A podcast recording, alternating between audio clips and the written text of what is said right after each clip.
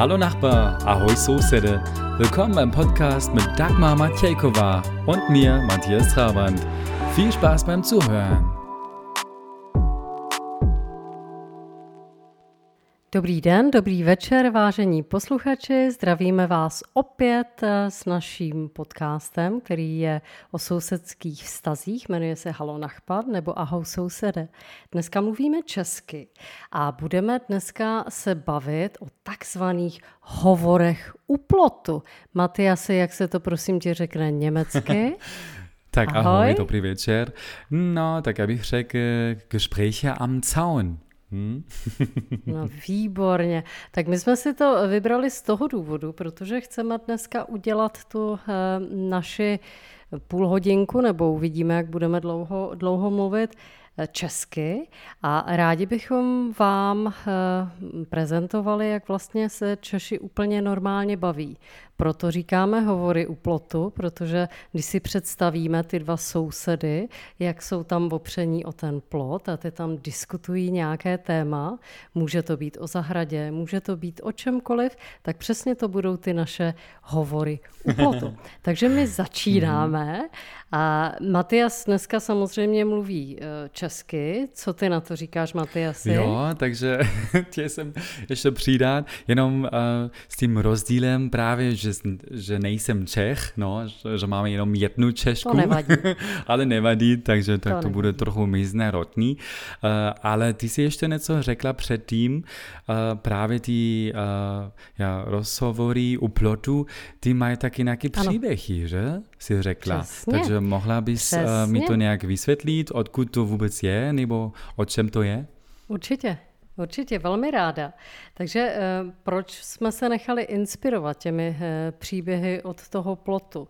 Eh, určitě znáte spisovatele jednoho z našich asi největších nebo nejznámějších, což byl Karel Čapek. A Karel Čapek vedl právě takové sousedské rozhovory na zahradě jeho vily s Tomášem Garikem Masarykem, což byl náš první prezident.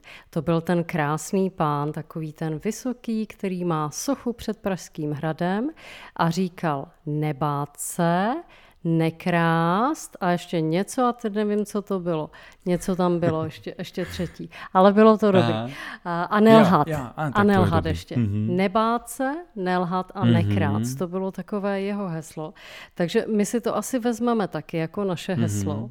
A dneska budeme uh, zajedno probírat takové, ono se tomu říká idiomy, nebo je to prostě nějaká hovorová čeština, tak, jak my se bavíme prostě na ulici, když si to představíme, anebo u toho plotu právě s tím sousedem. A eh, my začneme asi, já tady mám eh, nějaké slova, ale nejdřív, Maty, bych se zeptala já mm-hmm. tebe. Co je pro tebe složité, nebo co bylo pro tebe složité nebo nejsložitější, mm-hmm. když se učil česky, ať už ta mluvená část, anebo ta poslechová? Mm-hmm. Co bylo takové jako takový ten oříšek no. překladatelství? tak to si řekla velmi hezké. Uh, no víš co, tak ten, mm, je to docela zajímavé, protože ta čeština na ulice opravdu není čeština, eh, kterou můžeš najít v knize. Takže to je asi ten největší rozdíl, eh, který jsem zjistil teď eh, v posledních letech. Takže bylo to vždycky překvapený, překvapený, když jsem tak šel na lekci češtiny, ještě osobně před uh, rokem. Ano. No a pak jsem chtěl mluvit na ulici, ale slyšel jsem něco úplně jiného, víš? Nebo něco, co jsem předtím nikdy neslyšel.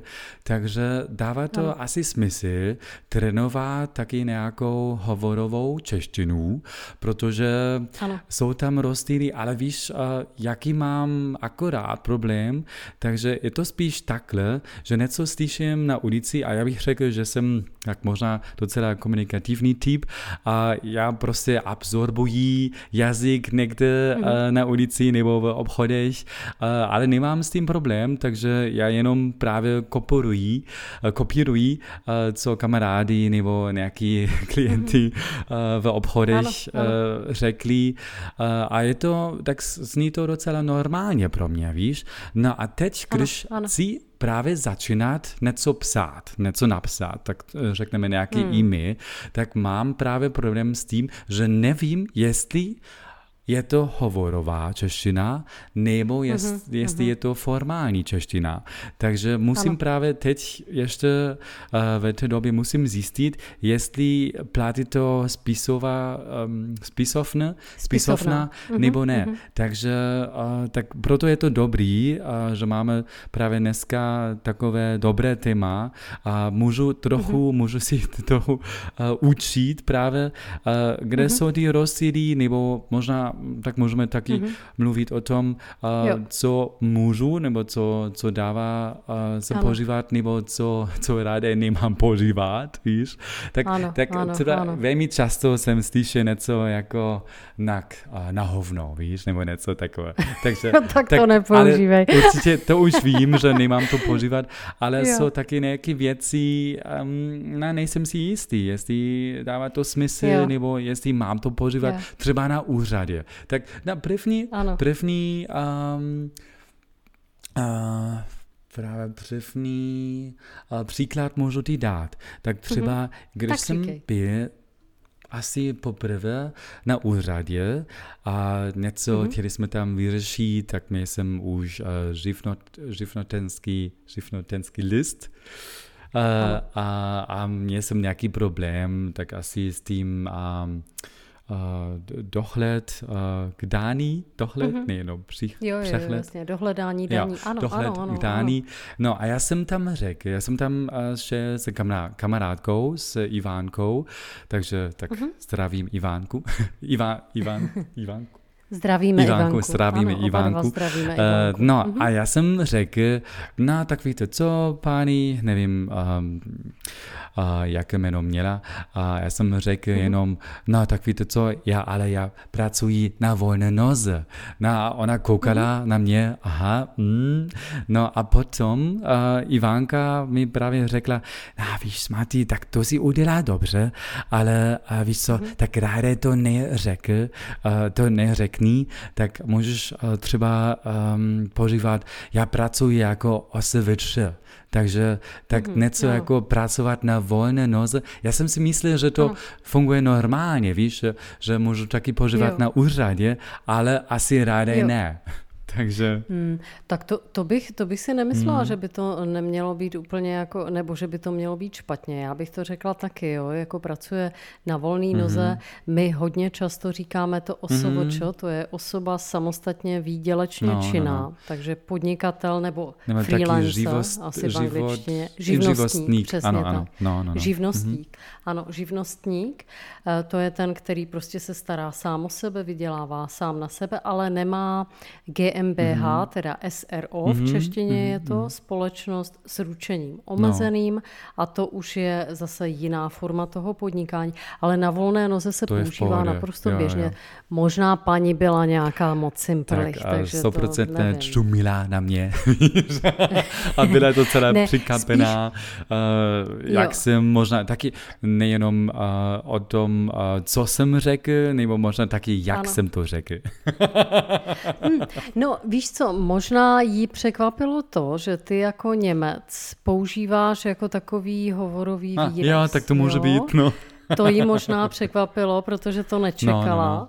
A zase Ale rozuměla to, tomu, takže to, že? No, no, ano, no. ano. Na volné noze je naprosto v pořádku. Dokonce my máme webové stránky, možná to znáš, kde se s, právě shromažďují živnostníci mm-hmm. a jmenuje se to na volné jo, noze. ano, máš takže pravdu. Bych, no, no, no, ano. tak tu webovou jo. stránku znám. No, no, Přesně. no. Mm-hmm. Tak vidíš. Takže tak... to bych neviděla tak Ok, hrozný. ok, super. Mm-hmm. No, tak jinak samozřejmě jsem taky slyšel hodně jiných věcí, věcí, takže mm-hmm. akorát uh, tento týden poprvé uh, jsem dokonce něco uh, četl, takže a tam bylo napsané nenech se odškubat, oškubat.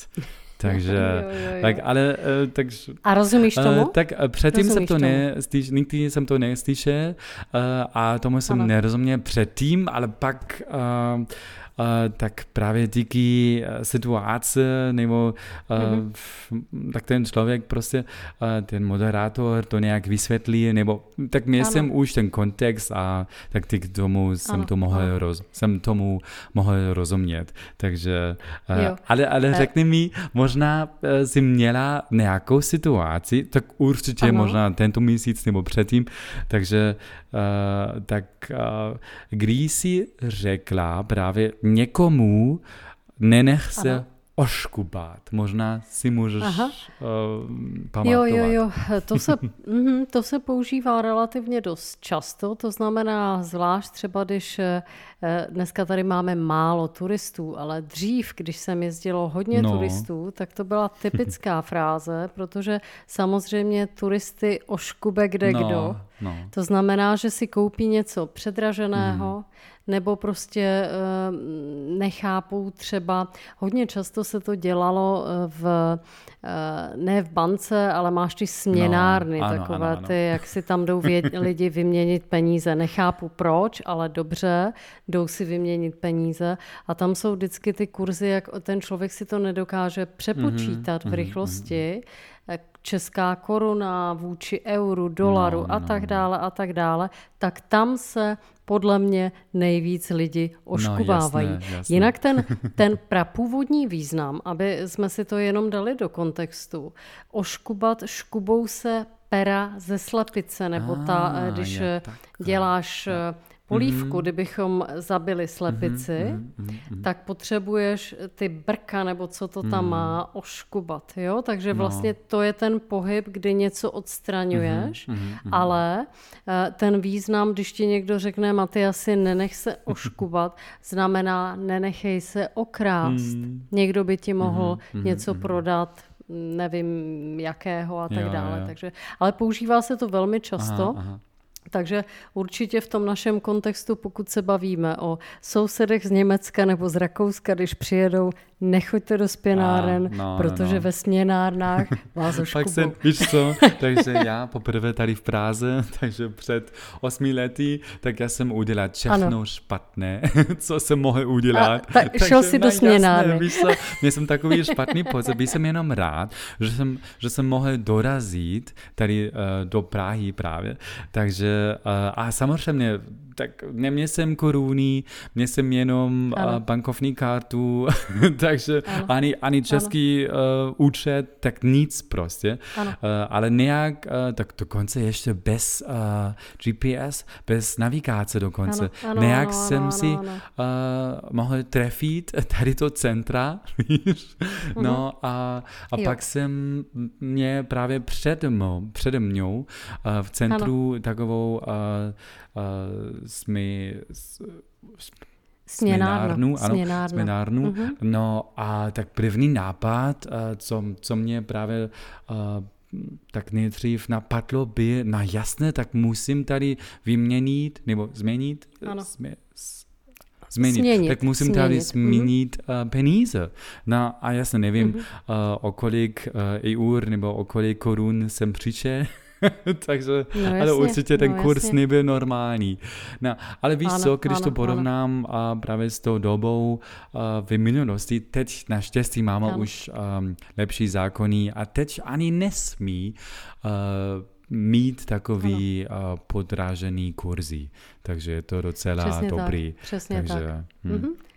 Tak to jsme, se, to jsme se dostali k turistům, tak možná jenom dva typy bych dala turistům. Když přijedete do hmm. Prahy, Eh, všude jsou tady bankomaty, takže si můžete vybrat peníze, nemusíte žádné peníze vyměňovat. Ano, ano, Přijdete s kartou, mm-hmm. normálně v bankomatu, mm-hmm. ideálně u banky, takže když vidím Rajvku, vidím komerční banku, vidím nějakou no, banku, no, no. tak si tam jdu vybrat, protože samozřejmě to funguje velmi dobře. Zase bych si takové ty ATM, mm-hmm. jestli to jo, víš, jasně, jasně. ty, tak, ty bankomaty, ty nejsou, tak ty jsou předražené. Ty nejsou dobré. Mm, jo. Mm-hmm tak tam bych nechodila. Mm. Nešla bych určitě do směnárny, mm. Mm. protože zase tam budou ty špatné kurzy. Šla bych, když už bych měla u sebe no, eura a chtěla no, si je vyměnit, tak do banky. Zase těch bank je tady Mhm, x, mhm, mhm. není to žádný problém udělat, ale opravdu nějaké tady krámky malé, Tak tam, tam, bych určitě, určitě ne. nechodila. No, ale víš Jo, co, tak to nechoďte. asi může být taky dobrý nápad na uh, jinou epizodu našeho podcastu Ano.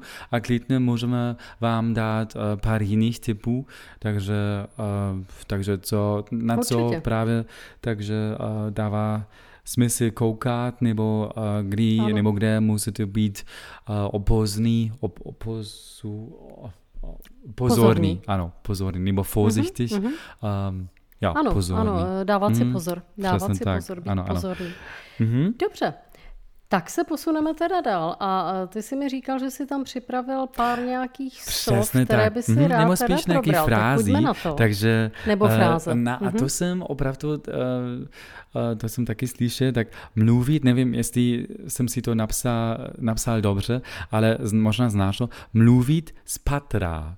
Nebo, uh, takže když mluvíme Ano, spontánní, ano, spontánně, Mhm, takže ano. dávat to uh, požívat, tak ano. mluvíme z patra. Uh, takže Přesně když tak. nemáme připravený, uh, nebo Přesně. nemáme nějaký skript, nemáme nějaký scénář, Mhm. takže... Mhm. Ano, ano, to je správně. Velmi často třeba náš prezident mm-hmm. Zeman, dneska už není v takové kondici, ale dříve on opravdu mluvil z patra. On neměl připravené projevy. Mhm. Takže on začal mluvit na nějaké téma a mluvil z patra. Patro znamená etáže. No, no, no, ano, Patro, ano. Also jo, den ale. Mhm, mhm. ano, ano, ano. Ale to, tento význam je, že prostě něco, že mluvím prostě spontánně. Nemám nic Dobře, připraveného. dobře. To chápeš velmi Mhm, dobře. okay. Mhm. No a jinak, eh, když eh, jsme už eh, mezi patra možná, mezi patrem. Ano, mezi Me- patry. Mezi, když Mhm. jsme už mezi patry, možná můžeme taky chodit kolem horké kaše. No, vidíš to. Rozumíš tomu, Äh, a tak my máme něco podobného äh, v Němčině, Ano. takže ja, wir können natürlich auch um den heißen Brei herumlaufen. Ja, ja, ja, takže, ja. ale možná je tam nějaký rozdíl, nevím. Takže já bych, já bych to takhle spíš vysvětlil. Zkus, zkus mi to ähm, vysvětlit. Když Mhm. uh, uh, tak nejsme právě uh, tak, jak bych to vysvětlil, um, tak buď uh, trefíš to černého, ja, a Mhm. tak, tak nebo seš velmi přísná, přísná a velmi, tak nevím, jak se řekne, direkt, Striktní, direktní, striktní, striktní. nebo um, Ne, ne, striktní, striktní. se A, to řekne. takhle, OK. Aha. Takže u nás, uh, tak nebo v Němčině aspoň, um, tak můžeme to používat, když někdo něco vysvětlí a tak není to úplně to téma, jo, Ano. uh, tak nebo nechce mluvit o to uh, Ano. pestré nebo ostré téma, uh,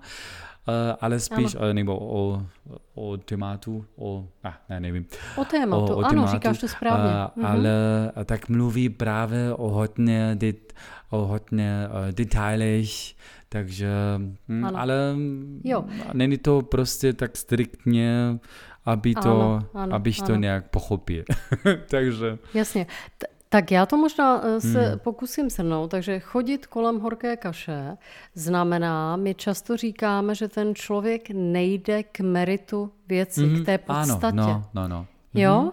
On se vyhýbá nějakému tématu nebo snaží se odklonit tu pozornost jo, jo. a mluví, jak když eh, příliš ze široka. Mhm, ano, jo, jo, jo. Takže chodí kolem horké kaše, je mu to žinantní, Mhm, je mu to nepříjemné o tom tématu mluvit, tak Mhm, proto se pořád tam, eh, v angličtině je to, eh, v angličtině je to beating around the Ah, bush, okay. pokud se nemýlím. Jo, eh, takže může taky, eh, no prostě nechce říct tu podstatu. No ale Jo? víš co, tak to je docela zajímavé. Uh, takže Ano. když koukám na uh, mentalitu uh, hodně Čechů tady, tak bych Ano, řekl, že, ano, ano. že uh, velmi často právě chodí uh, kolem horké kaše. takže, Ano, ano, tak, to tak to pravdu. není, uh, tak, a v Německu tak to asi záleží, uh, s kým mluvíš, ale já, tak to víš, odkud, uh, odkud pocházím, z Wittenbergu a Ano. být jsem taky pár let uh, v Berlíně. Tam lidi jsou velmi, velmi, takže A, Striktní, direktní. Ne, direktní, mm-hmm. ano. Ano, takže uh, tak tam přímý, přímý ano, přímý, český, či, přímý, přímý, mm-hmm. přímý, Přímý. Ne, příjemný je net, milý, přímý, přímý eh, příjemný, přímý. Ano, direct, ano, přímý, ano. Přímý. Tam, mm-hmm. uh, tak mm-hmm. odkud uh, já pocházím, nebo taky, uh, kde jsem pracoval, takže uh, většina mých uh, kolegů určitě uh, tak uh, bylo prostě tak přímé, nebo přímý, přímý. Ano. Uh, ano, a proto ano, bylo ano. to docela um, těžké pro mě tady uh, v Čechách, nebo aspoň tady v Praze, protože lidi nebyli zvyklí na to. tak já jsem byl zvyklý, ano, ano. že můžu prostě všechno říct, tak, tak normálně víš, wie mir der Schnabel gewachsen ist, takže... Ano, přesně uh, tak. Takže, Aha. Jak mi zobák narost, tak, se tomu a, říká. Zajímavé. Aha. Jak mi zobák narost. Je, jak mhm. mi zubák? Zobák? Jak, jak mi zobák, zobák? na Nárost. Ano, ano. Tak proto Nárost, bylo to složité na začátku uh, s jinými jo. kolegy tady uh, v Čechách nebo tady v Praze, protože vždycky jsem byl aspoň na začátku docela přímý, no jo. a nebyl jsem prostě zvyklý uh, čekat nebo, nebo chodit kolem horké kaše. ale víš, no, ale, to, to zní trochu, ale to zní hmm. trochu negativně. Nechtěl, nechtěl jsem to hmm. uh, říct tak negativně, takže... Ne, to není, to není negativní. To si myslím, že máš velmi dobrý pozorovací talent, ale není to úplně uh, asi všude. Hmm, hmm, hmm. Jak jde? Samozřejmě, když se budeš bavit někde na vesnici s nějakýma vlastně dělníkama hmm, třeba, lidma, mm-hmm. který tam staví domy a tak dále, no. tak ty budou taky přímí. Mm-hmm. Ale samozřejmě, pokud uh, už jdeme do nějaké úrovně intelektuální elity, mm-hmm. tak už se to bude samozřejmě eh, ty informace trošičku obalovat. Ale já si myslím, že my na tom nejsme ještě ani tak uh, hrozně, jak jsou třeba Britové, okay. protože tam opravdu nemůžeš říct téměř vůbec nic přímo. To je, to je uh, bráno, že je to, že je to až jako sprostý, mm-hmm. že to mm-hmm. není není vůbec hezký. No, no. Takže ano, dávat si trošku pozor s takovou tou úplnou, uh, jak to říct, uh, na to je speciální slovo, ale teď, teď se mi to nevybaví, ale prostě snažit se eh, trošku mile mm. zaobalit no, no, no. to svoje mm-hmm, sdělení, mm-hmm, aby to mm-hmm. úplně nebylo takový jako, jako příliš přímý. Jasné, jasné. Dobře. No a právě tu a zkušenost mám taky uh, ve Bavorsku a taky v Rakousku. Takže u nás to taky záleží velmi na tom, odkud lidi jsou, ano. nebo na co prostě jsou zvyklí. No. Takže, přesně tak, mm, přesně tak. Jo, takže na čem, jako, na, na čem jsou zvyklí, že? Na co, na co, na co, na co, na co jsou zvyklí. Jsou zvyklí. Ano, ano. Mm-hmm. Na mm. co jsou zvyklí. A, uh, no a ještě, mm. a ještě uh, mám pár uh, jiných uh, fráz. Takže Povídej. třeba uh, hrát druhé housle. Znáš ano, to? to já tady mám, ano, jasně, já to tady mám, ale to si myslím, že v Němčině je to taky ty zweite mm, Geige. Geige spielen, ano, jo. ano. Takže, jo, jo, jo. Mm-hmm.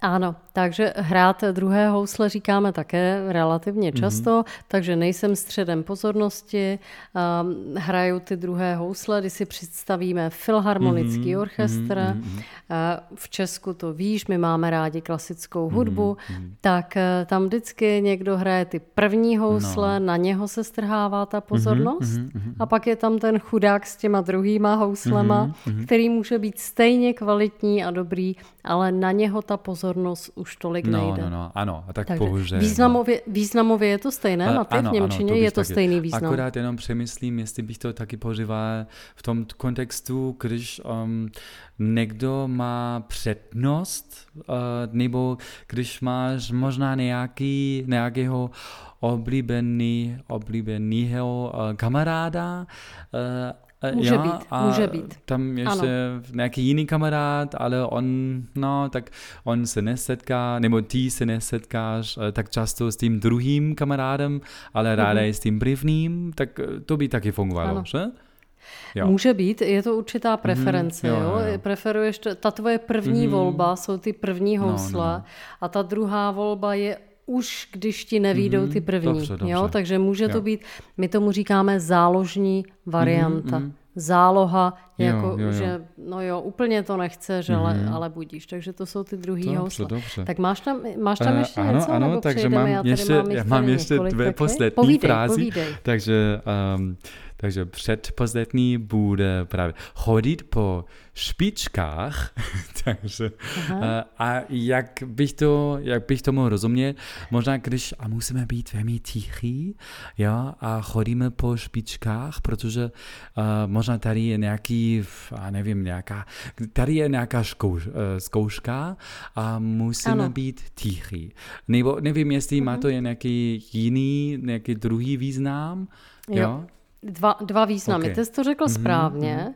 takže jedno je s tím tichem. Třeba představ si, že uh, tady, uh, kdyby Martínek byl menší a byl mimino, tak budeme chodit po špičkách, abychom ho nevzbudili, mm-hmm, protože, protože to spí. dítě potřebuje no. spát. Mm-hmm. No. Přesně, mm-hmm. tak to je jedna, jedna uh, možnost. A druhá možnost je chodit po špičkách, jakože si dáváš na něco velký pozor. A, ah, ja, takhle. Jo, ve Aha, smyslu, ja. ve smyslu, že třeba je to něco podobného, jak když chodíš eh, kolem té horké kaše, mm-hmm, že, se, že, se, že chceš něco říct, ale třeba nevíš úplně jak. Mm-hmm. A chodím po špičkách třeba kolem nějakého problému, že ah, vím, že jo, tam jo, je jo. ten mhm, problém. Mm-hmm.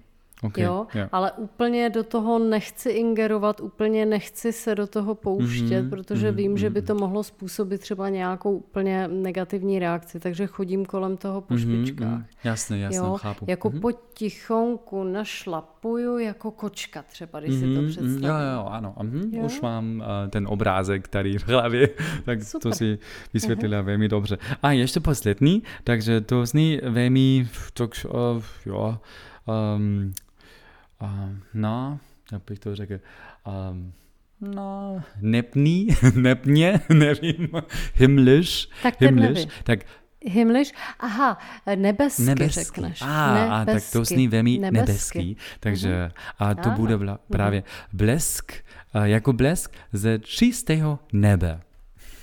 Aha, rozumíš tomu? Mm. Zkus to vysvětlit, prosím. Mm. to je asi to nejsložitě. No, nejsložitě. Oh, to nejhorší asi. um, blesk.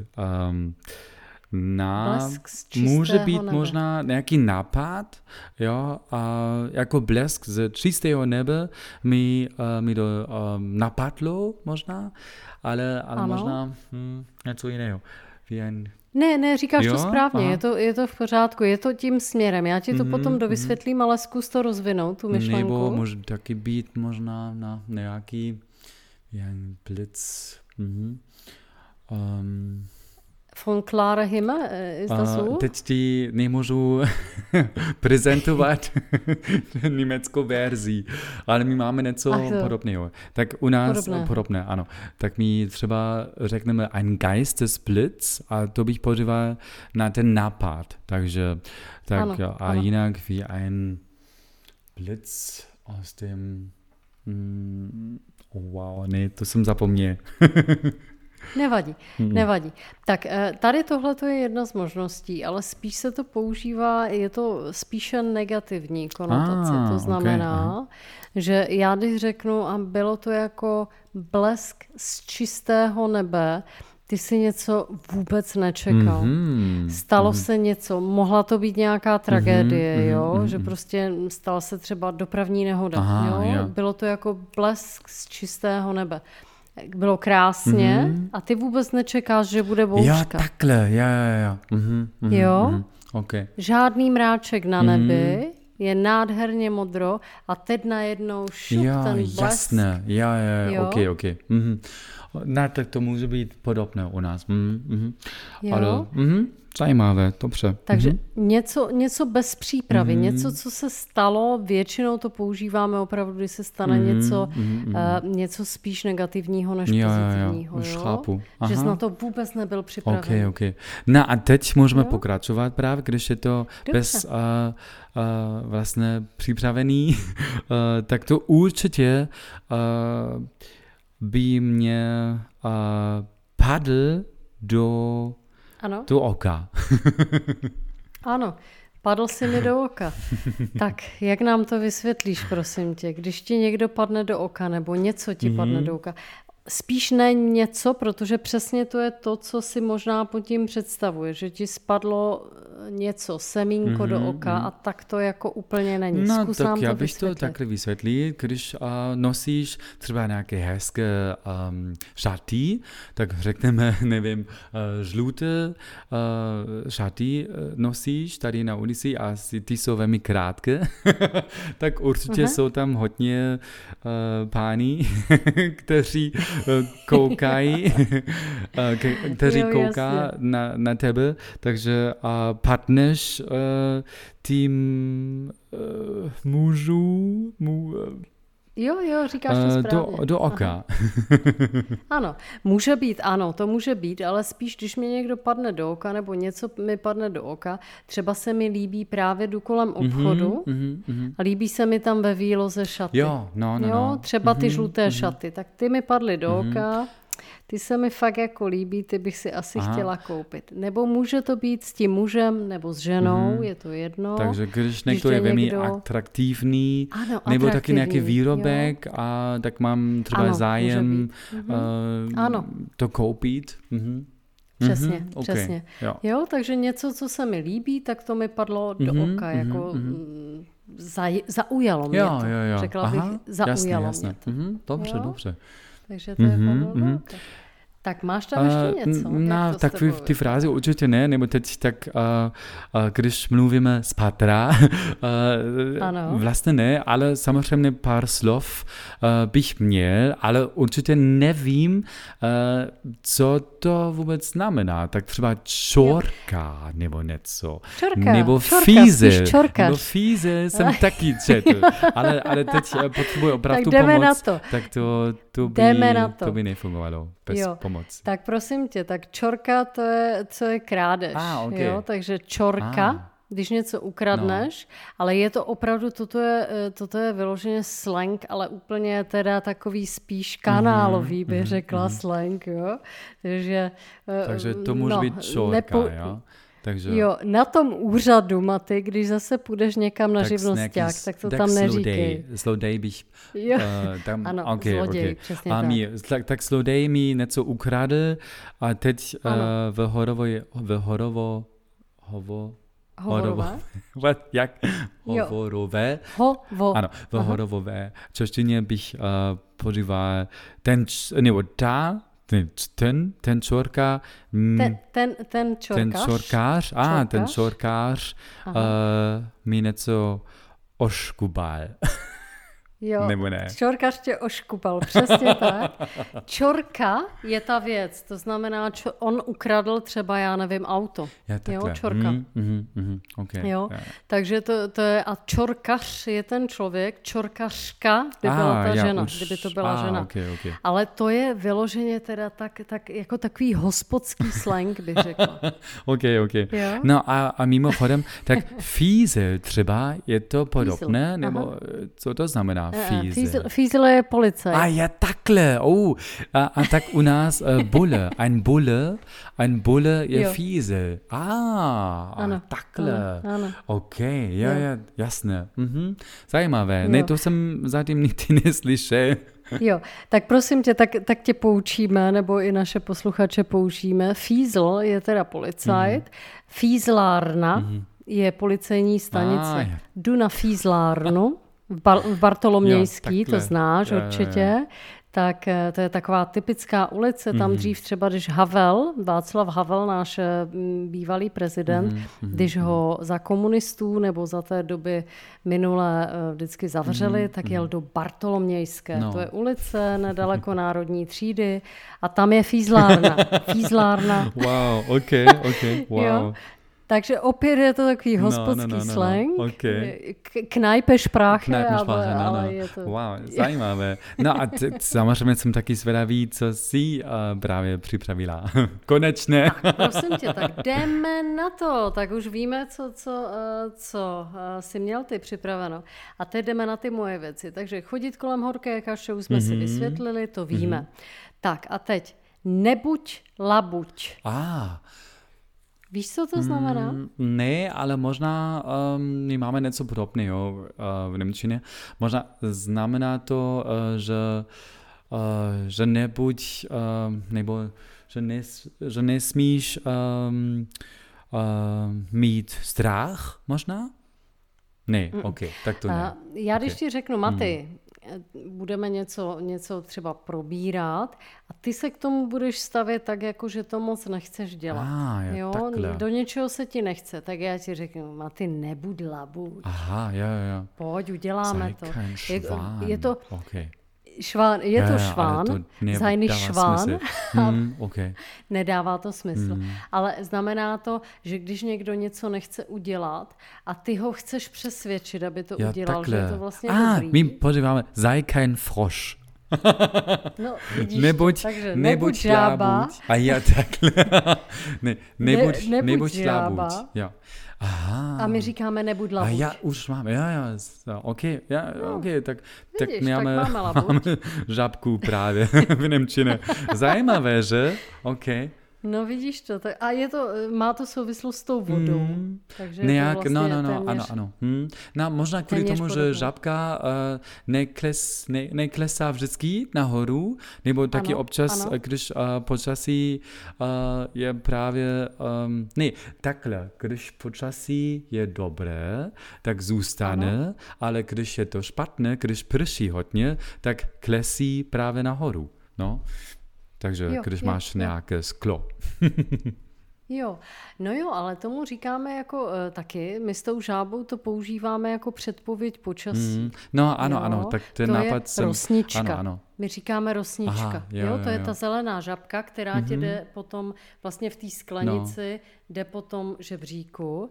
Ale tady tohle to je spíš, eh, ta konotace je ta, že když fakt se ti do něčeho nechce, Jo, jo, jo. řeknu, Ano, ano, chápu, chápu, chápu. Jo? Mhm. Dobře. Dobře, no. Tak Mhm. prosím tě, zase jsme u vody. Mám tady ani ryba, ani rak. Uh, tak jsem velmi, uh, jsem, jsem chudák. jsem chudý. Chud. Jsi chudý? Ne. Ne. Eh, Ani ryba, když to není ani ryba, Nemám, ani ni- rak. nemám nic, uh, nemám jídlo? Ne. OK. Mhm. Eh, Ryba rozumíš, rak taky rozumíš. Ja, Krebs, Krebs. Mhm. Mhm. Krebs eh, a ryba je fish, no, eh, samozřejmě.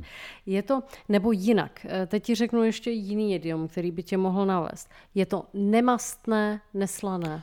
Ah, OK. Aha. Uh, jo, takže když, ne, když mi to nechutná. Nebo není to, není to, jo. Spíš eh, to nemastné, neslané, nebo není to ani ryba, ani rak, znamená, že to není zajímavé, je to nutné. Ah, ja, takhle. Mhm, mhm. OK. Jo? Spíš je to takové, no tak bylo to ani ryba, ani rak. Jako nevím, co si o tom mám Tak myslet. něco Nebylo bylo, něco bylo nebo neměli? Ne, ne, Buď měli, nebo bylo mm-hmm. něco nezajímavé, Mhm. bylo to nutné, Jo, jo, jo, bylo to takové, jako že mm, nevím, Mhm. co si o tom mám Jasné, myslet. To jasné. je ani Ok, ryba, ani ok. rak. Nemastné, neslané, Mhm. nebyl jsem z toho nadšený. Ah, zajímavé. Jo, Mhm, mhm. Moc se mi to nelíbilo. dobře, jo, ok. takže, takže to je tady tohle. Nebylo ani, ani ryba, ani rak. Mhm. Aha, ani ryba, ani Ok, rak. ok, jo, jo. takový, že to vlastně nedokážu Mm, to uchopit. OK. Mhm. Nevím, co si o tom mám No, myslet. zajímavé. Jo? OK. Mhm. Tak, pak tady mám bouře ve sklenici vody. Co ty na to? Ještě jedno, to první. Pou. Byla to bouře Ah, ve sklenici Ja, ja, vody. ein Sturm in dem Wasserglas. Okay, ja. možná, tak, OK, tak, uh, uh, tak měli jsme hadku možná, nebo uh, my uh, jsme se hádali, ale právě o Ano. nic. Ja? Přesně, o Ja, ničem. může to Bylo být? to úplně o okay. ničem. O, o, nič, O o, ničem, o ničem, OK. O ničem. ničem, mhm. Jo?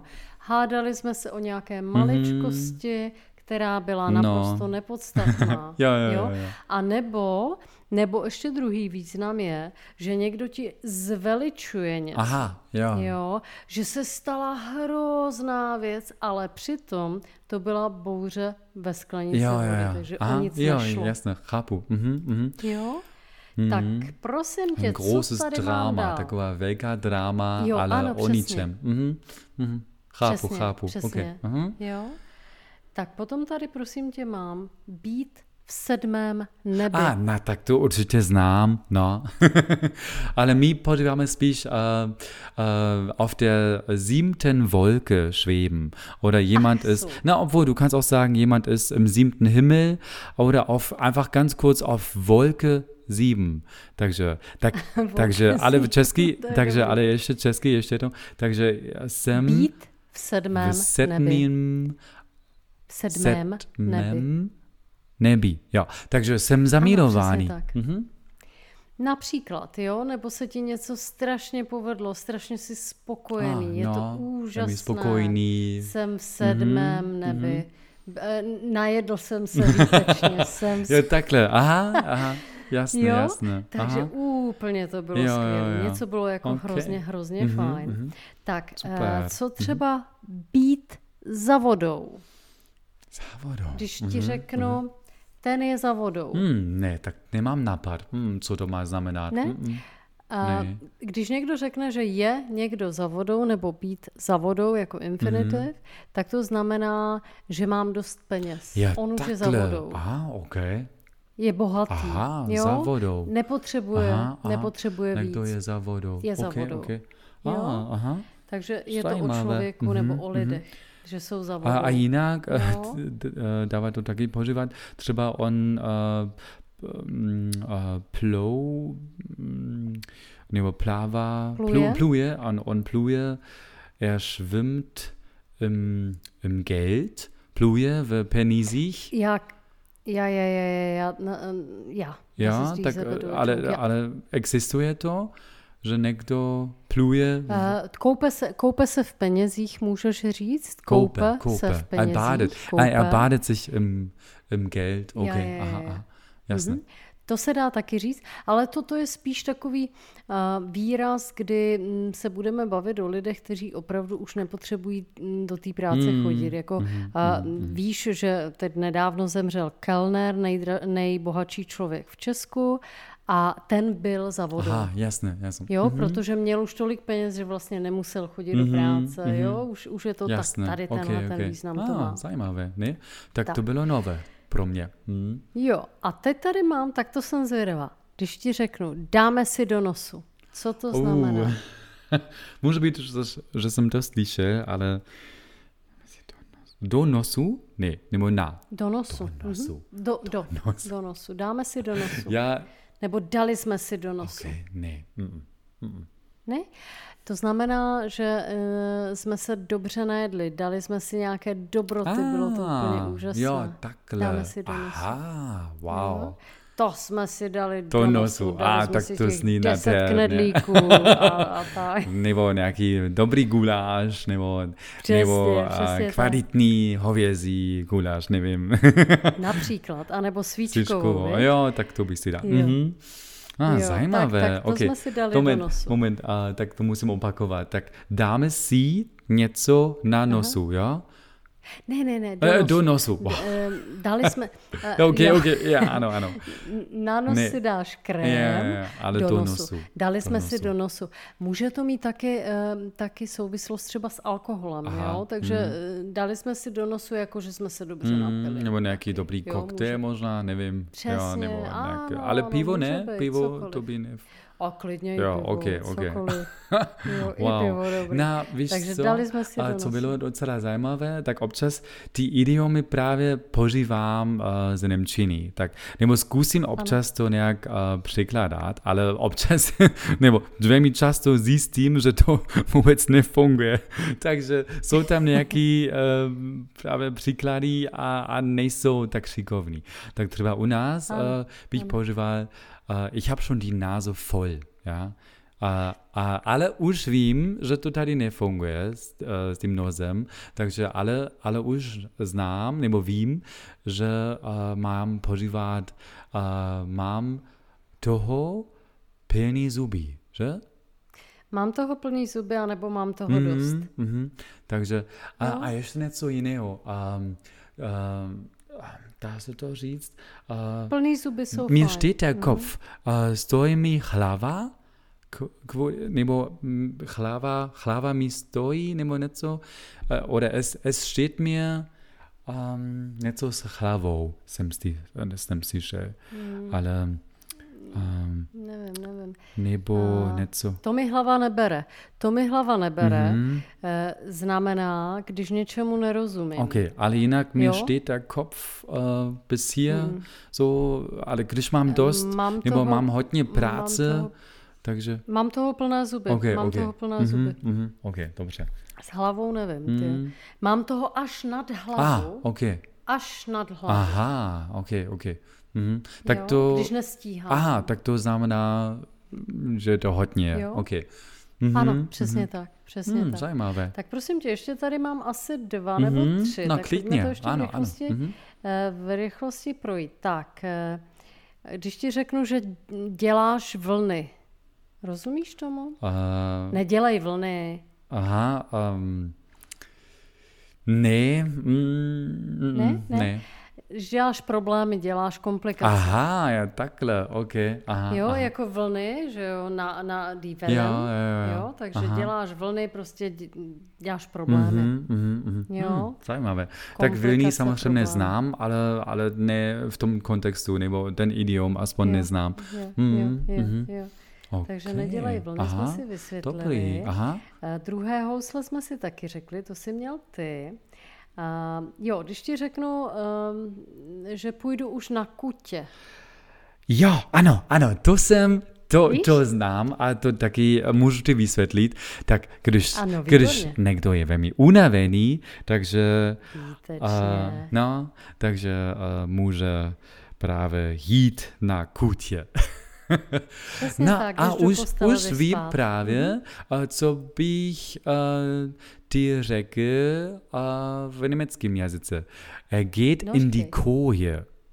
In die Koje. So, Natürlich kannst du auch sagen, er geht ins schon. Bett, ne? Ale uh, jinak bych taky používal in die Koje gehen. Koje. Koje, m- my řekneme v češtině je koje, Mhm. Je to ohrazený prostor, je to koje. Mhm. No, no, no, Je ano, to to ano. samé? No a velmi často na lodě. Mhm. Takže, Ano, ano, lodní koje. No právě, a to určitě uh, tak pochází No, uh, odtud. Mhm. Aha, to je jak ahoj, koje. No. Výborně, tak máme dvě, Ne, možná, dvě slova, která no, možná stejná. ještě víc, uh, tak třeba kombüze, možná nevím, jestli existuje kombíze, kombízna, nevím. Kombüze, to je? kombüze je právě ta kuchyně, kuchyně uh, na lodě. Hmm, kombüze. Ale, ale možná ne, ok, ok. Ale, ale určitě koje, uh, to Koje, pochází ano, taky ano, odtud. to rozumíme. Mhm. To, to je stejné slovo Super, v češtině. ale jinak, uh, ale jít na, na Ano. kutě. Takže teď je Ano, čas jít rozumíme. na kutě. Jít na kutě, přesně Ok, tak. super. Ano, to, to Aha. říkáme velmi často. No. Eh, tak a ještě tady mám poslední dvě, které já si myslím, že bude znát. Má to své mouchy.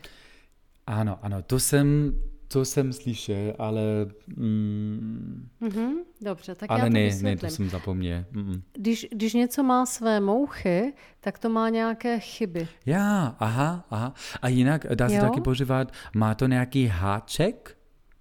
Ano, Ale, ano, ale to, ale to má může být trochu jiný, jiný, jiný že? význam. Jo, jiný Mhm. význam. Mhm. Tam háček je problém, má to nějaký, nebo podmínka, Jo, podmínka takhle. to může být Aha. taky. Je tam nějaká podmínka, je tam nějaký háček, ale já když řeknu, že má to své mouchy, nebo to má určitě nějaké mouchy, tak tím myslím, že tam bude nějaký opravdu závažný problém. Aha, Například kupuješ si nový auto, nebo ojetý auto a když bude mít mouchy, tak tam bude třeba přetočený tachometr. Ah, ach je, oj, oj, oj, ok. Tak Jo. manipulovaný. Mhm. Přesně, přesně. Je to nějak zmanipulované, nebo něco tam, když to řekneme zase nějak lidově smrtí. Mhm. A takhle. Jo, je tam nějaký Ok, problém. ok, chápu. Jo? Aha, zajímavé. Tak a prosím tě, poslední tady mám a ještě tady potom budeme mít nějaké ty převzaté slova z Němčiny, tak jsem zvědavá, jak se na to budeš koukat, ale určitě ty tam ještě taky něco máš. Brnkat na nervy. Když ti brnkám na A, nervy. tak mi jdeš na nervy. Ano, no. ano, ano, Takže-. Brnkat jako na kytaru, Mhm. jo, brnkám, když hraješ A, na je kytaru, tak na takhle. ty struny, Jo, jo, jo. Aha, Jo? aha. tak se brnká. Aha, aha. Tak vlastně, že hraješ na ty Jo, nervy. jo, jo. Aha, aha. Uh, mhm, mhm. Mm, Jo? Takže mm-hmm. to je tady tohleto. Tak prosím tě, máš tam ještě nějaké, nějaké eh, záležitosti, anebo přeskočíme Můžeme, Kristýna, ano, slova. ano, ano. No. Dobře, mm-hmm. tak jdeme na to. Tak prosím tě, já jsem dneska našla takové věci, které hmm. jsem ani nevěděla, že, že pocházejí, nebo věděla jsem, domyslela jsem si to později, že pochází z Němčiny, ale třeba taková lať. Oh, co ti to připomíná? Lať. lať. Já znám jenom lac a to je právě, co používá miminka. Takže, ale lať ne, nebo latte, lat? ale latte, latte, latte ano, máš na plotu. Je to latte. No? Na no, plotě, na plotě. Aha. Takže je to aha. a pochází to z latte. Jo, takhle, ano. ok, aha, aha. Přesně, když stojíme u toho jo, plotu, jo. jak máme mm-hmm. ty mhm. naše hovory u plotu, tak se držíme latě. Jo, jo, aha. Jo, a to je, pochází z latte. Jo, jo, a takhle, aha. Jo, takže, Zajímavé. Takže vidíš, mm-hmm. tak máš další slovo, které mm-hmm. umíš. A prosím tě, potom tady mám takové, a to je zase taková trošku knajpešpráchy, jo? Takže když ti někdo řekne, že je to hrozná cuchta, já, to se, já vím, že, že Češi to požívají, ale cucht ano. u nás je místo právě, kde, uh, no, uh, kde rostují nebo vyrostují uh, uh, kuně. Dobytek. Kuně. Jo. Nebo taky psi. No. Jo, mm-hmm. jo. Chov. Tuším, že je to v češtině je to chov, mm-hmm, cucht. Mm-hmm. Když chovám psy, no. nebo chovám prasata, mm-hmm. nebo ano, chovám ano, ano. něco, mm-hmm. zvířata. Ano, ano. No a ano, pochází to z Němčiny, ale ta cuchta je pejorativní, je negativní pojmenování ženy, která je neúplně eh, čistotná. Aha, jo? jo. Právě ten chov, když si to, jako, když si to převedeš mm-hmm, k těm mm-hmm, prasátkům, mm-hmm, a tak dále, takže to je ta cuchta, Aha, takže je to negativní. Okay. Ale pochází to z německého cucht. Aha, wow, zajímavé, ok. no, tak to jsem se taky dneska dočetla. Mm-hmm, mm-hmm. Potom tady má další, mm. takový, taková bombastická no. věc. Ludra. Oh, no, tak luder to není příjemný, uh, tak to může být uh, na taky žena, no, uh, a má možná mm, víc frajerů. ano, uh, up, jo, uh, spíš, ale co je, je to luda mm-hmm. uh, v Němčině, ano, ano. ale v češtině, co to znamená, má to podobný význam, ale spíše to někdo, je to žena mm-hmm. obvykle, mm-hmm. která je zlá, uh, panovačná může být, eh, může jenom chtít vše pro svůj prospěch, mm-hmm. jako charakterově Jo, špatná. jo, tak to, to je velmi podobné. Jak, ano, jo, ano, jo. tak ten význam takže, uh, se nezmění. Mm-hmm. Mm-hmm. Jo, tak mhm. výborně, mm-hmm. takže to máme stejné. tak a teď prosím tě, toto budeš znát. Šnittlich, když A, řeknu, no jasné, Schnittlauch, no. Ano, jasné. ano, takže, no tak, Pažitka. A, ano, tak to je super, ano, tak, ach, rád bych takže to teď to mě, to bych jo, si dal. Pažitku známe. No, čerstvý šnitlík. Mhm. Přesně tak, šnitlík anebo pažitka se může mm-hmm, říct mm-hmm, určitě. Mm-hmm. Potom eh, samozřejmě my říkáme třeba luft, ale luft je jo, samozřejmě no, tak víš, co slovo. jsem vždycky používal, když jsem mě, když jsem mě uh, spolu bydlícího, uh, jsem vždycky řekl, oh, víš co, ale tady, uh, tak tady máme takový špatný vzduch, tak nemůžeme tady vyliftovat. Also wirklich ano, lüften. Ne? Vyluftovat. Ano, jo, takže, jo, jo. ale, ale určitě teď, no, co, bys, co bys požívala normálně? Takže... Eh, vyvětrat. Vyvětrat. Jo, no. Mhm, mhm. Jo, ale luft znamená taky, je to v luftu, uh, může to znamenat, že jsem něco ztratil. A jo? takhle. A je to v luftu. Aha. A je to prostě pryč, jo? jako aha, ve vzduchu jo, odletělo takhle. to třeba, je to v luftu. Je to v luftu, aha, aha. A, nebo mm, něco je, a, na, víš, to je, to je to je docela zajímavé, takže když uh, už slyším, nebo mám pocit, že, že uh, může být nějaká hádka, hádka doma, uh, tak už ano. cítím, se, nebo cítím už něco špatného, tak může, můžu taky uh, požívat v Němčině, da ist etwas in der Luft. Nebo tady, hier ist etwas in der Luft. Nebo, nebo ja. Luft, äh, die Luft ist, äh, hier ist die Luft sehr, sehr dick. Takže tak to znamená spíš, aha, Ano, mm, ano. tady se, ne, uh, se nedá uh, dobře uh, dýchat, Dýchat. takže přesně. tak proto musíme právě otevřít okno, jo, Ano, nebo ano, musíme ano. tady jít pryč, protože mm, tak vzduch není dobrý.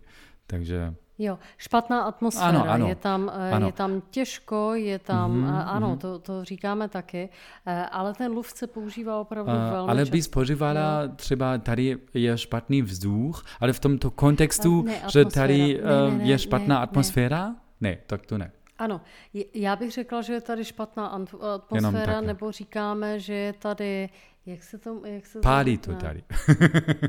Mm, Ne. Taky může říct, že, že to tady jako, jako vře, může říct, že to vře, Ah, ja. Mhm. jako kocht, Ah ja, takhle. jo, Mhm. jako že se to vaří. Nebo u nás, die Luft brennt hier. A dann ist es echt zu spät. Jo, tak to ne, vzduch hoří, to bych ur- určitě neřekla. Ale je to spíš takové, že je dusno. Ah, dusno, je dusno. říkáme. Aha. Mhm, Jo, mhm, mhm. když opravdu je tam ta atmosféra velmi negativní a Mhm. schyluje se k nějaké hádce, řekneme, ty jo, tady je dusno. No, no, no. Mhm. Ve smyslu, že je tam nedýchatelné. Zajímavé, no, no, no. Jo. Ale samozřejmě s tím necháme teď ty pozitivní věci. A určitě. Ale prosím tě, já tady mám ještě jednu věc a ta taky úplně není Oh. pozitivní, ale ta pochází z... ně- Ne, ta, ta je taková, jako opět se vracím k tomu jídlu. Aha, dobře. Ale když to jídlo není úplně ideálně připraveno, nebo někomu se to nepovedlo, Mhm. tak my říkáme, že je to šlichta. Ah, okay. Um, Rozumíš tomu šlichta? na schlicht, by to uh, ano, tak schlicht znamená, že, že jsem ani nepožíval sůl nebo pepř, Ah. Takže to, ne, na, tak, Bez chuti. Mhm, ano, ano. Nebo schlicht může taky být uh, člověk, uh, ale nemusí prostě tak ukázat nějaké speciální oblečení, uh, tak to spíš schlicht, takže něco tak normálního bych, bych řekl. Okay. Takže je to Ok. schlicht, znamená spíš, mm, um, na, tak opozitum, spíš, mm, bych to řekl, uh, der eine zum Beispiel ist sehr großkotzig und der muss alles zeigen, tak uh, někdo, co, nebo kdo musí ukázat všechno, co má, nebo co, co, co umí, nebo co uh, prostě um, um, na, besitzt. Um, Jo, eh, co, co má, Mhm. co, uh, počkej, na to, se, na to je Um. slovo v češtině, musím si vzpomenout. Všechno, co, co, má. všechno, co má, ano. Uh, ale ten člověk, kdo je schlicht, takže je spíš, Jo. jo, tak docela, tak mm, jo, tak nemusí být hodně, tak to stačí. Uh, dostačující možná? Dostačující, ano, Ano, ano. dostačující, Hmm. ano. Jo, jo, jo. Dobře, takže prosím tě, takže šlichta je něco v češtině, to znamená, že něco je fakt jako nechutné, není to dobrý, Ah, jo? někdo ok. ti uvaří jídlo Jo, jo, jo. A fakt to, to jídlo není dobrý, hele, to je hrozná Ah, tak spíš schlecht. Jo, takže... Schlecht. Spíš. Jo, jo, jako... Aha, ano, ano, možná víš, uh, možná kvůli tomu, že šlechta už existuje ve češtině, ale to má, Šlechta to má, je něco das jinýho, ist eher to der Adlige, zase- ne? Tak a Ano, prost, tak. na, a možná kvůli tomu. Hm. To, změní, je to možný. to změnilo jako i. okay. Rozumím, Hmm, rozumím. No tak jak se ti prostě, prosím tě, líbily dnešní hovory u plotu? Tak bylo to moc zajímavé, tak hodně uh, jsem se učil, takže jsem rád, uh, že jsi mi ukázal hodně nových věcí uh, a, a mi uh, učíš právě češtinu a klidně bych teď pokračoval. Ale čas tady výletí, nebo letí, ano, letí, letí, letí, jako ano, ano, letí uh, a jinak se těším už na další epizodu. No tak bezvadný, tak já se těším také moc a my děkujeme všem eh, našim posluchačům, kteří s námi strávili no téměř hodinu Mhm, mhm. eh, při diskuzi o české hovorové Mhm. mluvě, jak se teda baví mm-hmm, ty mm-hmm. sousedi u toho plotu. Ano, ano. My se s Matyasem, mm-hmm. ano, a, a já bych příště, mě, já bych mě a klidně ještě, nebo já bych vám dal jeden tip, a právě když máte sousedy a už zjistíte, že, že, že ty sousedy nemluví tak hodně česky nebo nemluví perfektně česky, ale víte co, nejlepší je právě, když to zkuste, když zkuste mluvit aspoň pár slov s těmi mezinárodními sousedy, protože já jsem byl velmi rád, že moje majitelka dokonce mluvila, nebo pořád mluví se mnou jenom česky, ale má takovou mm-hmm. dobrou výslovnost, je už trochu starší, ale je to dobré opravdu, když někdo z tebou, nebo někdo s námi mluví právě česky.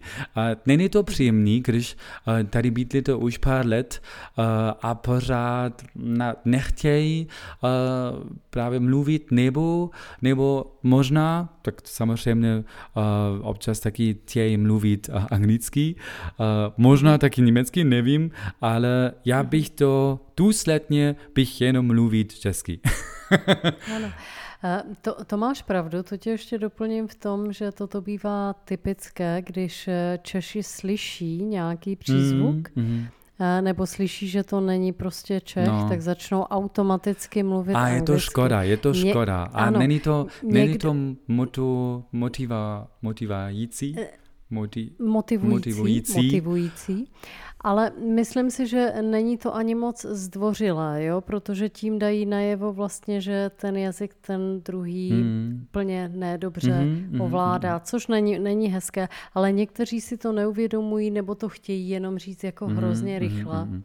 Jasné, Takže jasno. proto. Ano, ano, mm. ano. Tak to záleží samozřejmě na to, na tom, jestli ty sousedy mají trpělivost. Jo? Takže, tak o, ale obojí, olo, obojí. Takže, uh, takže to neplatí jenom pro Češi, ale taky pro, pro Němce, pro Angličany, pro Američany. Uh, je to škoda, ale když um, taky ty uh, cizí um, to neskusí. Takže, nebo když, přesně, když uh, přesně. nemají zájem, nebo když uh, stačí objednat si pivo. Takže mi osobně, já bych řekl, mi to nikdy nestačilo. takže, ano, ano. takže mm, a já, já mu, nebo jak mm. dokážu si představit, že žijí, nebo že tady bydlí hodně jiných cizích uh, a ano. možná uh, se cítí velmi podobně. Víš? A, a by jsem velmi rád, že, že jsem vždycky měl uh, nějaký sousedy a oni mluví, mluvili jenom se mnou česky. Takže ano, tak proto ano. bych vám jenom, nebo bych vás jenom motivoval klidně pokračovat a možná mlu, uh, je, je velmi příjemné, když mluvíte trochu pomalou, pomalou, ja, než uh, normálně, protože je to prostě na, právě na začátku, není to tak jednoduché čechno, čemu mm. rozumět, ale dává to smysl a ti cizí uh, budou velmi šťastní, uh, když mluvíte uh, s nimi taky trochu aspoň česky. Jo? No a když tak, uh, máte dobrou krásný. chemii mm. uh, a když, uh, no, když se tam něco stane nebo když máte zájem, takže samozřejmě tak můžete si vybrat, jestli mluvíte um, anglicky mm. nebo německy, český, francouzský, jak záleží samozřejmě, no, Určitě. jaký máte, Přesně jakou tak. máte preferenci. Přesně tak, takže my uh, uzavřeme dnešní hovory u plotu nebo hovory uh, z Pavlače. Pavlače, víš, co to je Pavlač? Uh, ne. Pavlač. Eh, to jsou takové ty staré paráky na Žižkově, mm-hmm, třeba mm-hmm. když půjdeš se podívat, nebo v Holešovicích, mm-hmm. kde dřív vlastně ty byty neměly sociální zařízení. Oni tam neměli záchod a neměli tam koupelnu. Mm-hmm, a byla mm-hmm. tam Pavlač, je taková, jak když zasklená chodba. No a tam vždycky ty uh, babky, ty sousedky se setkávaly jo, na té pavlači jasný, a pomlouvali, rozumíš? Aha, Takže jo, jo. jo, pomlouvali ty, který tam zrovna nebyli. Mm-hmm, mm-hmm, Takže to mm-hmm. jsou ty diskuze, buď to u plotu, mm-hmm. nebo na pavlači, no. takže to můžeme taky využít, nebo klidně na chodbě, kdekoliv před barákem, mm-hmm, je to mm-hmm. úplně jedno, no. ale zkuste komunikovat, zkuste se kamarádit a zkuste taky pomoct třeba s tou češtinou mm-hmm, mm-hmm. Jiným lidem, kteří se to učí ano, ano, ano. a myslím si, že to bude hrozně A fajn. možná budete mít nejlepší příště. kamarády. třeba, například, vidíš to, budeme mít nové kamarády, to je taky důležité. Ne, je to, je to strašně fajn, když eh, člověk eh, se setkává samozřejmě eh, s lidmi, kteří jsou z jiných zemí, může se zase něco naučit, může mm-hmm, pochopit tu mm-hmm, kulturu, mm-hmm. protože právě největší problémy jsou ty, že my se my něco předjímáme, my se domníváme, my si myslíme, že oni si hmm, myslí mm, nebo a přitom se oni stýdíme. Si... Hm, ano, často. nebo se stýdíme, přesně tak. A to je hrozný nesmysl, no. protože je to jedno. Děláme všichni chyby, mm. to není žádný problém, hlavně abychom se domluvili. Mm-hmm. Takže my vám přejeme krásný večer nebo hezký den. Nevíme, kdy nás posloucháte. Těšíme se na příště a užijte si náš podcast a doufám, že nás budete poslouchat dál. Mějte se krásně. Mějte se. Ahoj. Čau. Čau.